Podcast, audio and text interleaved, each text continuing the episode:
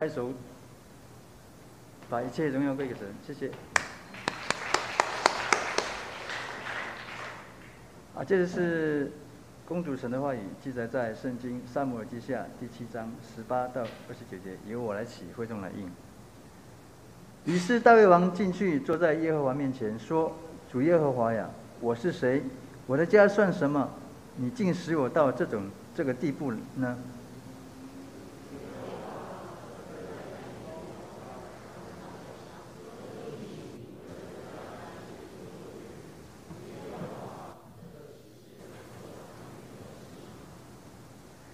主耶和华，我还有何言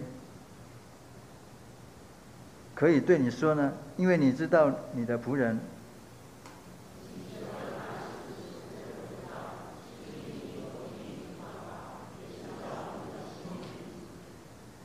主耶和华，你本为大，在我们耳中听见，没有可比你的，除你以外，再无神。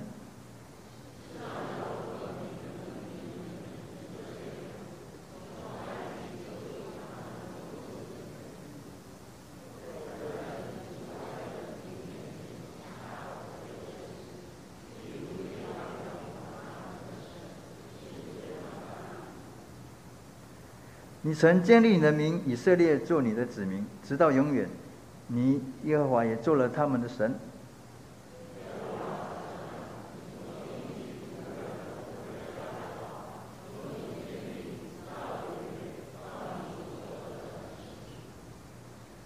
愿人永远尊你的名为大，说万军之耶和华是治理以色列的神。这样，你仆人大卫的家必在你面前坚立。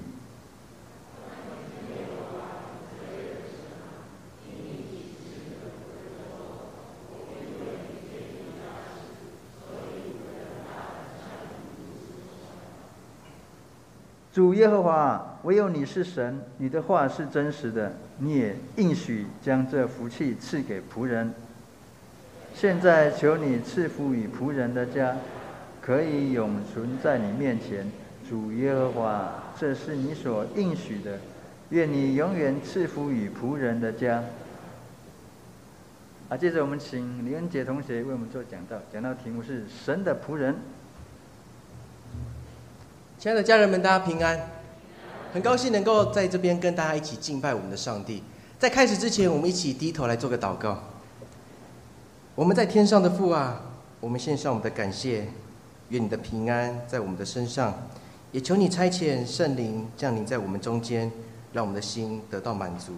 因为你的话使我们得到神你的能力，因为你的话帮助我们来听你的话语，领受你的教导。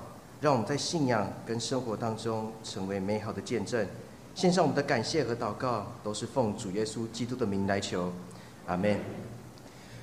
在我们工作的时候，或是在上学的过程当中，每当我们来到一个新的环境，我们一定要做一件事情，那就是必须要自我介绍。你的主管、你的老师可能邀请你到台前，然后你必须要介绍说你叫什么名字，你是从哪里来。你的兴趣是什么？然后所有的人就会从你的自我介绍里面开始认识，甚至熟悉你是什么样的人。哎，这个人跟我有一样的嗜好呢，这个人跟我有一样的兴趣，然后渐渐的我们就成为了朋友。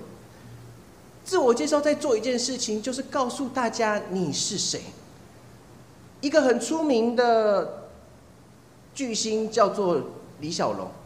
他从香港，然后转转到来到美国，将中国武术发扬光大。但是很可惜的一件事情，就是他在三十二岁的时候就过世了。在他还没过世之前，有一天，一个记者来访问他，说：“李小龙啊，大家都说你已经是世界上非常出名的巨星了，可以说是世界第一名了。但是对你来说，你认为你是谁？”李小龙这样回答说：“我是人群中的巨人，俯视苍生的豪杰，还是封闭自感的庸碌之辈？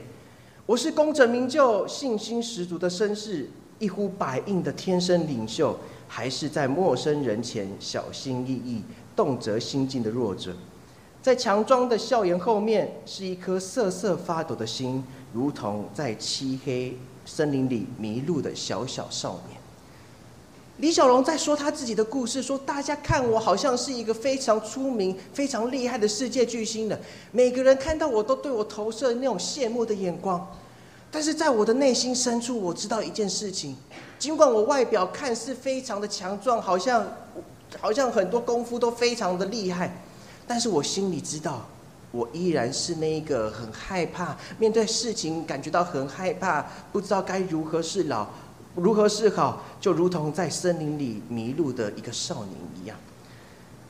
李小龙所说的这段话，在提醒我们一件事情：我是谁？让我们来重新来想一下，我们在现代这个社会里面，我们成为一位基督徒，对大家来说，你认为你是谁？我们有这个信心跟勇气，在大在大家面前大声的跟大家说：啊，我是耶稣基督的门徒嘛？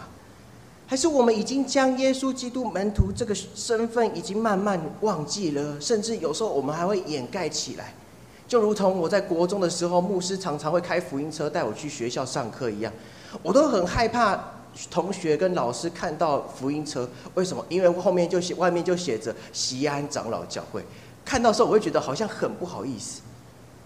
我们在现今这个时代，是不是已经慢慢的将耶稣基督学生成为一位基督徒这件事情，当做是非常羞耻，好像不敢跟大家讲说我是一位基督徒。我是什么人？我是谁？当我们在问我们自己的时候，我们有曾经有曾想过这个问题吗？当别人在问你说你是谁的时候，我们知道如何回答吗？一个很出名暨南大学的一个校长叫做李嘉彤教授。他是一位非常虔诚的天主教教徒，他写了一本书，叫做《我是谁》。这本书里面在说一个故事，就是有一个教宗叫做庇护二世，他过世了。对于教宗教宗的过世，对于天主教来说是一件非常严肃、非常哀伤的事情，所以天主教就为了这个教宗办了一个非常大的丧礼。很多人来参加来送别，就如同现在很多英国人在送别伊丽莎白女王一样。很多人用不舍的心情来欢来送别这个教宗。当这个教宗他的灵魂到天堂的时候，他认为说我在地上是一个鼎鼎有名的教宗，那我在天堂的时候应该会有很多天使天君列队来欢迎我进入到神的国度里面。但是当这个教宗他的灵魂到天堂的时候，他发现一件事情，就是没有任何一个人来迎接他。这个教教这个教宗心里面就非常的难过，说啊，成为一位教宗好像也没有什么特别好的权利。他左看右看，看了一下，发现有一个牌子，上面写着“天堂的报道处”。于是他就照着这个牌子来走进去，走进一个房间，里面有一个柜台。有一个小姐坐在那边，小姐就问他说：“你是谁？”这个教宗就回答说：“我是庇护二世，是天主教的教宗。”然后这个小姐就在他的电脑里面开始查庇护二世教宗，于是他告诉这个教宗说：“很抱歉，电脑里面没有你的名字，所以你没有办法进到天堂里面。”这个教宗想说：“哎，既然教宗这个名字没有办法进入到天国里面。”那他想起说啊，我曾经在某一个地方做过枢机主教，他就跟这个小姐说啊，小姐啊，麻烦你查一下某某某枢机主教的名字。这个小姐查了一下，又对这个教宗说啊，非常的不好意思，电脑里面依然没有什么枢机主教的名字，所以你没有办法进入到天堂里面。这个教宗开始试了他在地上所有的名字，包含他的原还没现身之前的名字，他所有都试了，发现这个小姐电脑里面依然没有他的名字，所以这个教宗就非常的失落。他突然想起到说：“哎，当他开始决定要现身成为一位神父的时候，他曾经到一个乡下非常偏僻的地方，帮助那些孤儿，帮助那些寡妇。那时他的名字叫做保罗神父。”于是他就跟这个小姐说：“保罗神父，拜托小姐你来查一下。”这个小姐就在他电脑里面输入“保罗神父”这个字，然后电脑出现他的名字。小姐就对他说：“保罗神父，欢迎你来到天堂。你在地上是一个非常有爱心的人。李嘉彤教授在这本书的时候，他在说起一件事情，就是我是什么人。亲爱的家人们，当我在听这个故事的时候，其实让我有很大的反省：我是谁？在现在这个时代里面，有很多人很爱很大的名分、很大的名跟利。有时候名片一拿出来，上面有三四种头衔，就是希望人从他的名片里面去知道我是谁。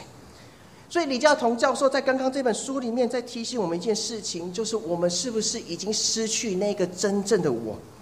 我们是不是已经失去当初我们来到上帝的面前来受洗成为他的儿女？我们说我们要一辈子来服侍他，那个我是不是已经消失了？所以有句话常这样说：说我的态度、我的习惯决定我是谁，我所做的事情也决定我是什么人。若是我们没有办法了解自己是谁的时候，我们就没有办法在这个时代找到我们跟神之间的关系。希腊经很出名的哲学家叫做苏格拉底，他这样说：“他说，知道你是谁，比你知道你要去什么地方更加重要。”我们成为一位基督徒，当我们了解我们自己的时候，不管任何不管任何一条路，我们都不会害怕。也许会遇到很多的困难，但是因为我们知道，只要我们做好我们自己本分该做的事情，上帝所为我们预备的路，一定是一条受到祝福的路。我们今天来看圣经一段让我感觉在信仰中得到很大鼓励的一段话。这段故事就是上大卫已经迎接约柜回到耶路撒冷，他非常开心，因为他终于将神的约柜迎回到耶路撒冷里面。他将神的约柜放在会幕里面。到了晚上的时候，大卫非心里非常的难过。在第七章第二节的时候，他这样对拿单说：“你看，我住在香柏木的宫中，神的约柜却停在幔子里。”对大卫来说，他好不容易迎接约柜回到耶路撒冷，这件事对来说非常的开心。但是他又想到说：“上帝，我住在王宫里面，住在豪华的皇宫里面，但是上帝却住在……”会幕里面住在帐篷里面，对大卫来说，他感觉到非常的难过，所以他就对先知拿单说：“我想要为耶和华上帝来建造圣殿。”神如何回应大卫他的祷告？如何回应大卫他的呼求？他透过先知拿单再次对大卫来说：“你无论往哪里去，我都与你同在，剪除你所有的仇敌。”我必使你得大名，好像世上伟人的名一样。上帝在回应说：“只要大卫你遵守我的诫命，遵守我的律法的时候，我会永远兼顾你的家到永永远远。”这是上帝再次对大卫来说的应许跟承诺，说：“只要你相信我，永远的依靠我，我必使你的国直到永远。”我们今天来看的经文，就是大卫他的祷告。他知道上帝知道大卫他的心意，所以在圣经中第七章十八节，大卫就来到神的面前，坐在耶和华的面前说：“主耶和华啊，我是谁？我的家算什么？你竟带领带领我到这个地步？”他的意思就是说：“上帝啊，我算什么？我的家算什么？我竟然有办法成为一个以色列的国王？”所以。他非常的感动，当神对也对大卫来说说：“你遵守我的律例，我必使你的家，使你的国，直到永远。”当大卫听到这句话的时候，他心里非常的感动，说：“上帝让我成为一位国王，拣选我成为他的子民。”所以当他听到这句话的时候，他马上就来到耶和华的殿中，来到神的面前，说：“我算什么？我的家算什么？竟然可以变成以色列的国王？”所以大卫在他的信仰里面开始在反省他自己，他认为我原本一只是一个雇羊的少年，够勇为了，但是上帝却拣选我成为以色列的国王，上帝没有离开我。所以，我们今天来看大卫他的一个祷告词，非常漂亮、非常美的一个祷告词。大卫他的祷告词在提醒我们两件事情，第一件事情就是我是谁。大卫所说的这段话，其实是他体会到他人生一生所经历的路。若不是上帝一路的保守他，亲自的陪伴在他身边，他没有办法成为以色列的国王。所以当大卫听到现上帝透过拿单对他说：“我要兼顾你的家，直到永永远远”的时候，他马上来到神的面前，对上帝说：“主啊，我算什么？我的家算什么？你竟然带我来到这个地位。”所以，若是我们仔细去看。今天这段经文，大卫的祷告词里面十八到二十九节的时候，有一句话一直在重复，就是主耶和华。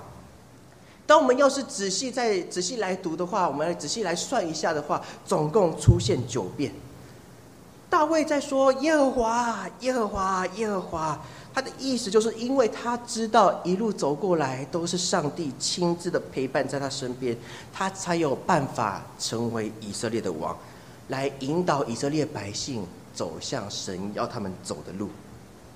所以对大卫来说，他认为我之只之前只是一个雇羊的人，只是一个羊群的守护者，但是我竟然成为一位国王。所以在祷告词，他的大卫祷告词里面，他不断的说：“主啊，耶和华啊，主耶和华，万军之耶和华。”有些是肯定。有些是赞美说：“主啊，我感谢你，主啊，我要来赞美你，因为你的爱，因为你亲自的陪伴在我身边，让我一路走过来都非常的平安和顺利。”大卫在说：“耶和华，耶和华。”其实，在他祷告词里面，他不断的在反省，他在回顾他的过去。当我们来看大卫他的过去的时候，一开始当扫罗，上帝的灵离开扫罗之后。上帝要萨摩尔去重新高抹一个人，成为以色列新的王。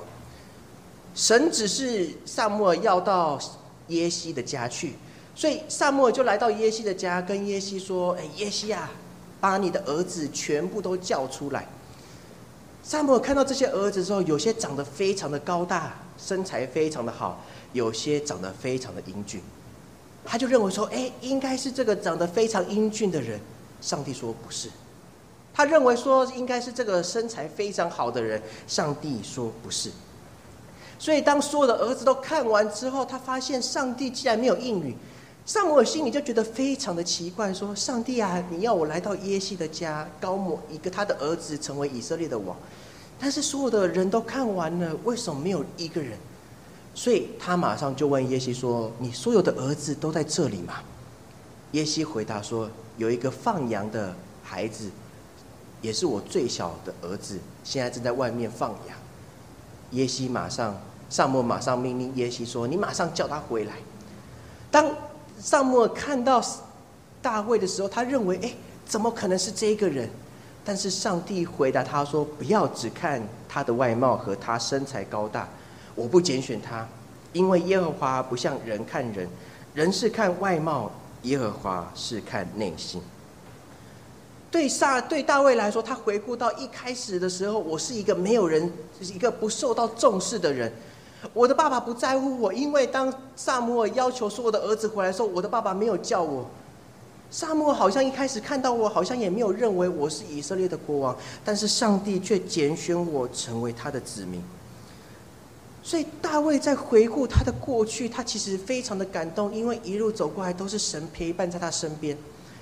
他面对了巨人哥利亚挑战，巨人哥利亚站出来说：“以色列人呐，你们派一个人来出来跟我一对一战争，打输的打赢的人，打输的人要成为赢的人的奴隶。”大卫认为歌利亚在嘲笑耶和华的军队，嘲笑他的上帝，于是他非常勇敢的站出来说：“啊，歌利亚，你靠你站出来是靠着你的武器，但是我站出来是依靠万军之耶和华的名。”当大卫打败歌利亚之后，他得到大家的欢呼，因为大家百姓不断在呼喊：“扫罗杀死千千，大卫杀死万万。”扫罗发现到一件事情，说：“哎，这个放羊的一个牧羊的一个小孩，可能会影响到他的王位，甚至影响到他传给约拿丹，成为传位给他儿子。”于是他开始做一件事情，就是不断的来追杀大卫。大卫有好几次可以反败为胜，我们可以说是反败为胜，或是来将扫罗一刀两断来杀死他，将所有的恩怨一刀两断。但是，但是大卫却没有这么做。他回顾他的过去，他发现他一路走过来，包含到他最后统一整个以色列，将整个版图慢慢的扩大的时候，他回想他的过去，要不是上帝与他同在，他有办法来到耶路撒冷成为以色列的国王吗？所以当大卫他从非利士人的手中将约柜抢回来的时候，这是大卫一生当中很想做的一件事情。因为我们知道，若是我们仔细去读圣经的话，当时的约柜是被非利士人抢走在非利士人的手中，所以大卫一直想要将以色列，呃，大卫一直想要将约柜来抢回来。所以当约柜回到耶路撒冷，对大卫来说，他非常的开心，因为对他来说，我的上帝终于回来了，我上帝的约柜终于回到耶路撒冷了。所以他非常开心，就他就将他所有的衣服都脱掉，开始跳舞，在众人的面前开始跳舞，赞美感谢上帝。照理来说，成为他的王后，成为他的另外一半，应该要跟他一同来赞美感谢上帝。但是圣经描写却是扫罗的儿，扫罗的女儿米甲，却躲在一旁来嘲笑他。为什么嘲笑他？因为认为说你堂堂一个以色列的国王，竟然将衣服脱光，在众人的面前一起跳舞赞美上帝，成何体统？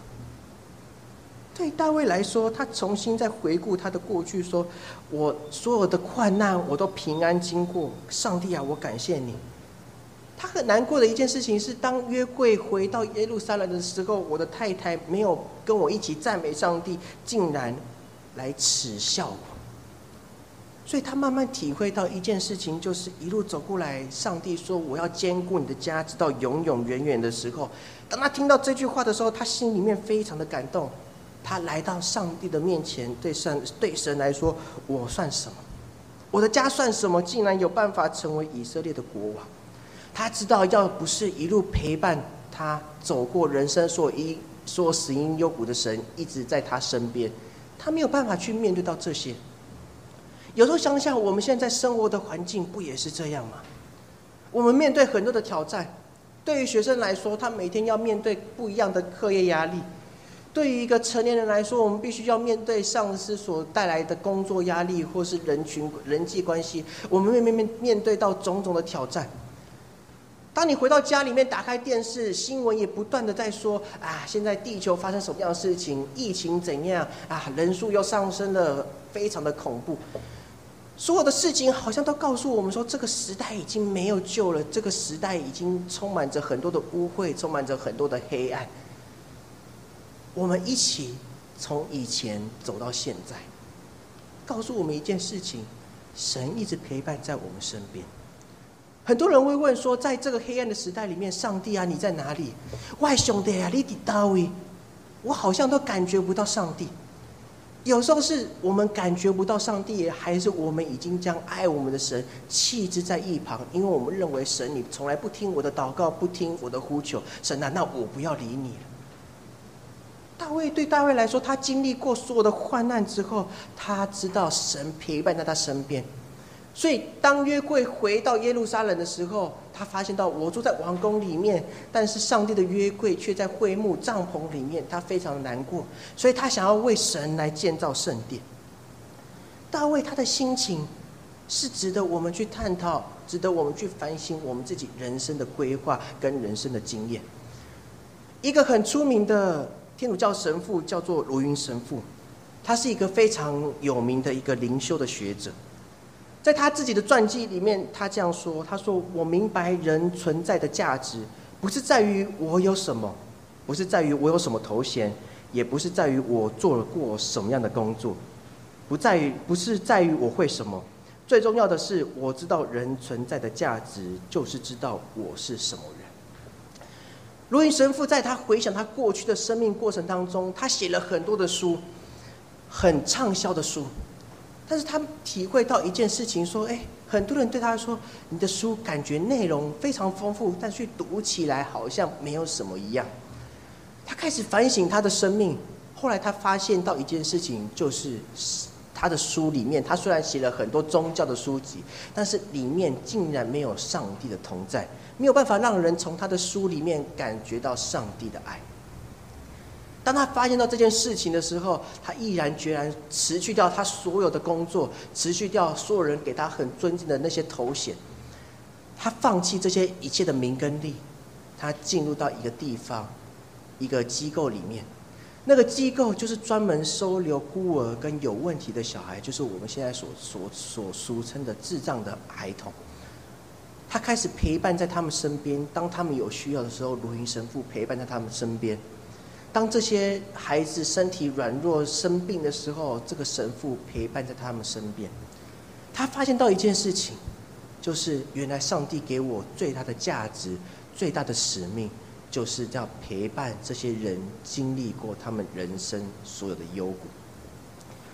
当他体会到这件事情的时候，在他在这段时间里面，他重新去回想他的信仰的历程。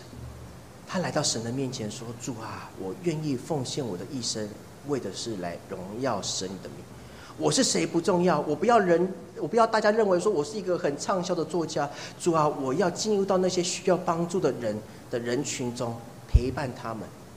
所以他开始继续写书，跟他之前完全不一样方向、不一样目标的书。他写了非常多灵修的书籍。”所以在他的自传里面，他重新在回想他过去的人生。我不在意，我知道人存在的价值就是知道我是什么人。他知道神要使用他成为器皿，不是要荣耀卢云神父自己的名，而是要高举神的名。亲爱的家人们，我们知道我们是谁吗？你知道你是谁吗？当如果很多人来问你你是谁的时候，我们有办法回答吗？最近我们一直在探讨一个一个一直在一直在一直在讨论一个圣经的人物，叫做保罗。保罗是一个非常伟大的海外的一个宣教士，在大马士革的路上，他与神相遇了。过去他迫害教会，迫害基督徒。以前他所受所有的装备，所有所有的装备，就是要成为犹太人的律法教师。所以大家对保罗的身上有很大的期待。但是当保罗在大马士革路上与主相遇的时候，他的生命改变了。圣经描写说，当他与主相遇的时候，他有三天的时间没有办法张开眼睛，他的眼睛没有办法看到外面的世界。亲爱的家人们，上帝在大马士革的路上再次重建保罗他的生命，让他过去那种犹太人的骄傲。过去那种好像自以为是说我要为了神的名去迫害所有的基督徒，迫害神的福音的时候，过去那种骄傲的保罗完全的打碎。上帝透过亚拿尼亚去医治保罗的眼睛。保罗当他的眼睛再次看见的时候，他开始为了耶稣基督，为了神的福音，甘愿受很多的苦。所以在哥林多后书，他写信给哥林多教会，在哥林多后书的时候，他说：“我有，我们有这宝贝放在瓦器里，为要显明这莫大的能力是出于神，不是出于我们。”保罗在提醒哥林多教会说：“你们好像认为你们自己很行，就如同我之前自己一样。我成为一个犹太律法教师，我受造就、受装备，成为犹太律法教师，我是非常厉害的。”但是当我与神相遇，当我遇见我的主耶稣基督的时候，我发现到原来我什么都不是，我的能力不是出自于我们自己，而是出自于神。所以，亲爱的家人们，当我们在上生我们生命当中的每一天的时候，我们要发现到一件事情，去了解到一件事情，就是我们生活的每一天都是上帝赏赐给我们恩典的一天。保罗知道一切都是上帝的恩典。所以之后，他在写信给腓利比教会的时候，他说：“不但如此，我已把万事当作是有损的，因我已认识我主基督耶稣为至宝。我为他已经丢弃万事，看作粪土，为要赢得基督。”好吧，我们一起用，我们一起来念：“不但如此，我已把万事当作是有损的，因我已认识我主基督耶稣为至宝。我为他已经丢弃万事。”看作粪土，为要赢得基督。保罗的意思就是说，不管别人怎么耻笑我，甚至说我根本就不是耶稣基督的门徒，我不是使徒，他们在讽刺我的过去，讽刺我说的一切。但是，要是我有办法将基督的福音传送到各地的话，我都愿意去做。保罗所说的这段话，让我重新让我们来反省我们自己的生命过程。我们成为一位基督徒，我们愿意为了神的福音去牺牲所有的一切，撇下一切来跟随神嘛？所以第二个要跟大家分享的就是一生一世跟随神。大卫，我们来看今天大卫他的祷告词，他说：“我是谁？”他开始最后面他说：“我要一生一世跟随我的主。”所以在他写的诗篇二十三篇，大家都非常熟悉的二十三篇里面，他除了说耶和华是我的牧者，当我依靠他，我必不致缺乏的时候，最后一句话其实是最重要的。他说：“我一生一世必有恩惠慈爱随着我，我且要住在耶和华的殿中，直到永远。”大卫他经历到非常多的事情，他成为以色列国王，他也曾经犯过错，他也上，他也曾经受到上帝的惩罚。一个很非常重的惩罚，上帝对他说：“刀剑必不离开你的家。”他遇到他的儿子的叛乱，遇到将军的叛乱，他都平安走过，所以他非常有感，心中非常有感触，说：“啊，一路走过来，神陪伴在我身边，我要住在耶和华的殿中，直到永远。”神打破大卫很多心中的一些疑问，所以。大卫一生当中在做一件事情，就是他不断的在寻找他生命当中的救主。所以，当萨姆尔记下第七章二十一、二十二节，大卫这样说：“你行这一切的大事，使你的仆人明白，是因你的应许的缘故，也照着你的心意。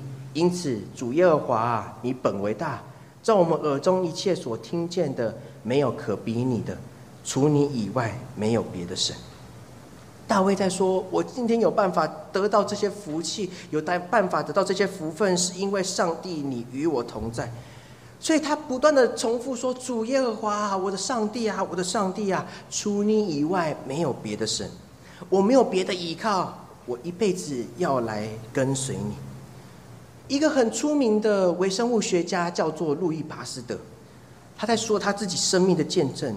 他说：“我一生在追求科学的过程当中，有两件事影响我非常的深远。一件事就是信心。他说，信心就是上帝启示的，是要他来宣扬福音。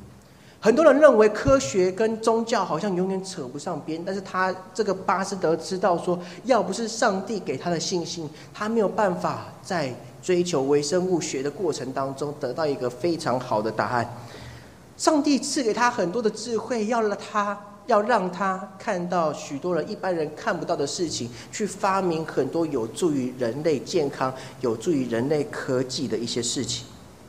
所以，要是上帝他说，要是没有上帝，要是没有赐给我信心，我没有办法去做到这么多的事情。他说，第二件事影响我的就是热忱，我对信仰的热忱是支持我继续下去的动力，因为我曾经失败过。我曾经遇到很多的困难，要不是信仰扶持我的生命，引陪伴我走下去，我没有办法走到今天这个地步。所以信心跟热忱影响巴斯德，他成为当时那个年代非常出名的微生物学家。亲爱的家人们，我们成为一位基督徒，有时在这个时代里面，我们是不是已经失去了热忱？我们来到教会敬拜神的时候，我们已经没有热情。好像一切都是像 SOP 一样，进入到神的圣殿里面坐下来啊，信仰告白念一念啊，敬拜赞美啊，牧师神学生呃传道讲道，然后我们唱完回应时奉献，然后一切都好像非常的有规律，好像我们已经对信仰已经没有热忱了。这是我们在现在这个时代我们要去反省的一件事情。我们在学校也常常在探讨说要如何复兴教会。我们口里常常说我们要复兴教会，但是我们所说的、我们所做的，好像是完全一百八十度的完全不一样的两件事情。我们说我们愿意撇下一切来跟随神，但是我们往往把我们自己的需要、把我们自己想要的东西摆在第一位。神啊，请你先等一下好了。那我们是不是已经失去？对信仰的热忱，我们对唱诗歌不会感动，我们对神的话语不再感动。当初我们成为基督徒受洗，站在神的面前，那种我那个我好像已经消失去。所以大卫在说一件事情，不断的在重复一件事情，就是我们要保持对信仰的热忱，如同跟他自己一样。他经历过所有的死因幽谷，经历过所有的患难，但是他对神的信心，他对神的依靠，从来没有消失过。当一个现代人，当一个基督徒，我们是不是已经失去对信仰的热情，对信仰的热心呢？这是可以值得我们去探讨的一件事情。在圣经但以理书在描写一个故事，当许多当时的人许知道说但以理跟他的朋友从尼布甲尼撒王那边得到非常多的利益，这些人就眼红，所以这些人就来到尼布甲尼撒王的面前说：“啊，王啊，你这么伟大，你应该要为自己建立一个雕像，一个金像才对。”所有的人看到这个雕像的时候，都必须要来跪拜。若是没有跪拜的话，他就必须要被判死刑，或是被关起来。这些人所说的目的，就是要斩除当时的但伊里跟他的三个朋友。王听完之后，觉得哎，这个建议不错呢，所以他就建立了一个雕像。当时所有的人，只要在某个时间点，就必须要对这个雕像来跪拜，代表说他们俯伏在尼布甲尼撒王的面前。但是有三个人不拜。那个人，那三个人就是但以里的三个朋友，所以当他们被抓之后，来到王的面前，他们这样说：说不管我们发生什么事情，我们坚持我们的信仰，我们相信神不会离开我们，所以神不离弃我们，所以我们也不可以离开我们的神。尽管尼布讲尼撒王啊，你要把我们丢在火窑里面、火火空里面，但是我们永远不害怕，因为我们知道我们的神陪伴在我们身边。我们绝对不会向你的雕像来跪拜。所以，当尼布甲尼撒王听到这句话时候，他心里更加生气了。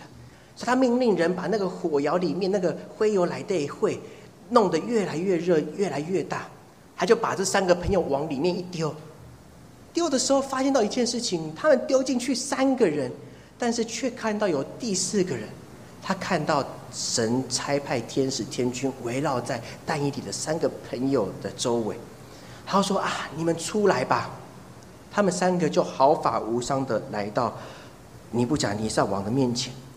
所以，当王看到这个尼布甲尼撒王看到这个情形，他非常的感动，他就对三个朋友说：“没有别的神明像上帝一样可以解救人。”所以他下令一件事情，就说：“我现在我降旨，无论何方、何国、何族，凡有人毁坏沙德拉、米萨、亚伯尼哥的神，他必被凌迟。”他的房屋必成粪堆，因为别神没能像没有别的神能像，呃，他们的神一样施行拯救。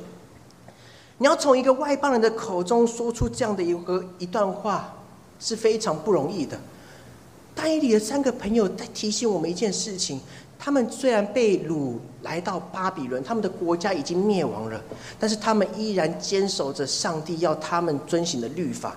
他们一生坚持上帝要他们所走的路，所以不管发生任何事情，即使面对死亡的威胁的时候，他依他们依然不怕。这样信仰的热忱是值得我们去学习、学习、学习、去效法的。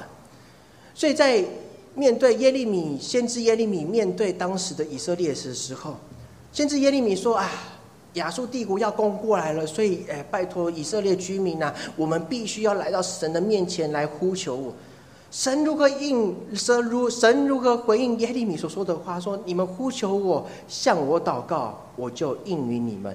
你们寻求我，若专心寻求我，就必寻见。”好吧，我们一起来读这段经文，请你们呼求我，向我祷告，我就应允你们。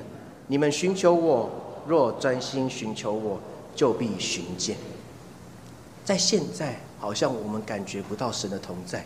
如同以色列人一样，他们也时刻感觉不到神的存在。他们甚至在之前为了自己立了一个金牛犊，在后面他们想效法其他的国家一样有一个国王。